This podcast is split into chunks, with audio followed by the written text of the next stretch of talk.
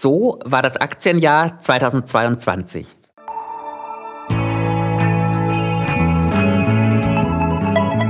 Hashtag Volatility, der Anlage-Podcast von QC Partners. Mit Thomas Altmann, Leiter des Portfolio-Managements bei QC Partners. Herzlich willkommen zur letzten Episode von Hashtag Volatility im Jahr 2022. Am Jahresende möchte ich mit Ihnen gemeinsam auf das vergangene Aktienjahr zurückschauen. Mit dem Beginn des russischen Angriffskrieges gegen die Ukraine, steigenden Energiekosten, steigenden Inflationsraten und steigenden Zinsen rund um den Globus war das Aktienjahr insgesamt deutlich negativ. Das bedeutet aber längst nicht, dass sich alle Branchen oder gar alle Einzelaktien negativ entwickelt haben. Schauen wir also gemeinsam genauer hin. Wir haben gerade schon kurz über die hohen Energiepreise gesprochen. Die Preise für Rohöl, und da ist ganz egal, ob wir jetzt auf die Sorte Brent oder West Texas Intermediate schauen, die haben ihren höchsten Stand seit dem Jahr 2008 erreicht. Die Gaspreise haben sogar ein neues Allzeithoch markiert. Und davon haben natürlich viele Firmen profitiert. Wenn wir auf die Sektorindizes des SP 500 schauen, dann ist der Energiesektor die einzige Branche mit einer positiven Jahresperformance. Noch deutlicher wird diese Outperformance der Energiewerte, wenn wir auf alle Einzeltitel des SP 500 schauen.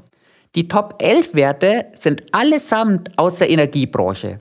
Und bei diesen 11 Aktien sprechen wir über eine Jahresperformance von plus 60 bis zu plus 118 Prozent. Damit hat sich vom S&P 500 die Erfolgsgeschichte der Energietitel aus dem vergangenen Jahr fortgesetzt.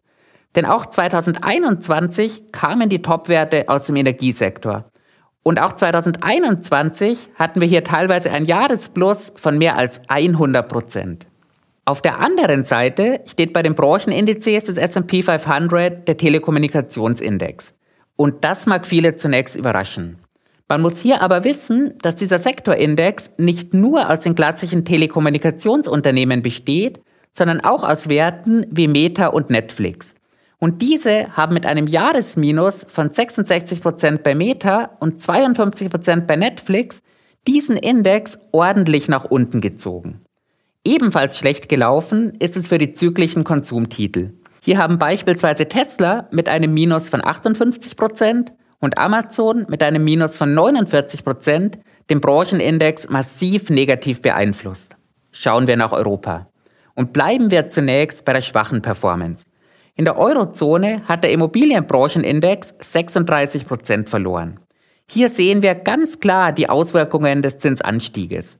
Und in diesem Index sind mit Bonovia aus dem DAX sowie LEG Immobilien und Aroundtown aus dem MDAX auch drei deutsche Aktien vertreten. Und diese haben dieses Jahr alle drei um die 50 Prozent verloren. Kommen wir zu den positiven Zahlen. Auch in der Eurozone ist der Energiesektorindex in diesem Jahr der einzige Branchenindex mit positiver Performance. Davon hat allerdings der deutsche Aktienmarkt nicht profitiert. Denn als deutscher Wert ist im Eurostox Energieindex einzig und allein Siemens Energy vertreten. Und als Vertreter der erneuerbaren Energien profitiert Siemens Energy eben nicht von steigenden Öl- und Gaspreisen. Entsprechend liegt die Jahresperformance von Siemens Energy bei minus 24 Prozent. Damit hat sich auch hier die 2021 begonnene Entwicklung fortgesetzt. 2021 war Siemens Energy der zweitschwächste Wert im DAX. 2022 reichen die minus 24 Prozent zumindest nicht mehr für einen der ganz hinteren Plätze. Interessant ist bei der Einordnung innerhalb des DAX 40 hier, dass Siemens Energy mit einem Abstieg aus dem DAX 40 im März und einem Wiederaufstieg im September nur die Hälfte des Jahres in der ersten deutschen Börsenliga vertreten war. Aus ähnlichem Grund ist auch die Frage nach dem schwächsten DAX-Wert des Jahres 2022 nicht leicht zu beantworten. Denn HelloFresh und Delivery Hero mussten ihre Plätze im DAX im Juni bzw. im September räumen. Auf Jahressicht hat HelloFresh mit minus 69% mehr verloren als Delivery Hero mit minus 59% Bei einer reinen Betrachtung des Zeitraums der DAX-Zugehörigkeit fällt dagegen das Minus bei Delivery Hero größer aus. Der schwächste das ganze Jahr durchgehend im DAX vertretene Wert ist Zalando mit minus 56% Damit hat sich auch hier die Geschichte aus dem Jahr 2021 fortgesetzt. Im vergangenen Jahr ging die Zeit der sogenannten Stay-at-Home-Werte zu Ende. Und als Konsequenz daraus waren Zalando, Delivery Hero und HelloFresh letztes Jahr am Ende der DAX-Liste zu finden. Bei den Top-Performern ist es 2022 ähnlich kompliziert.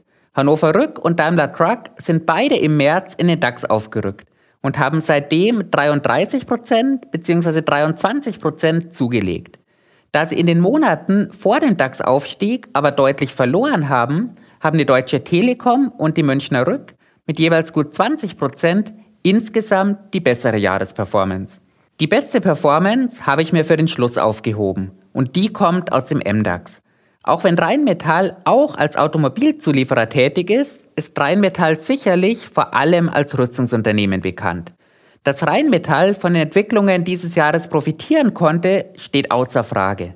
Und das schlägt sich in einem Jahresplus von 128 Prozent nieder.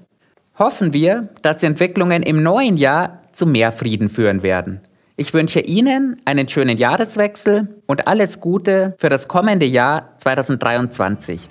Herzlichen Dank für Ihre Treue im vergangenen Jahr. Wir hören uns wieder am 11. Januar. Bis dahin, machen Sie es gut.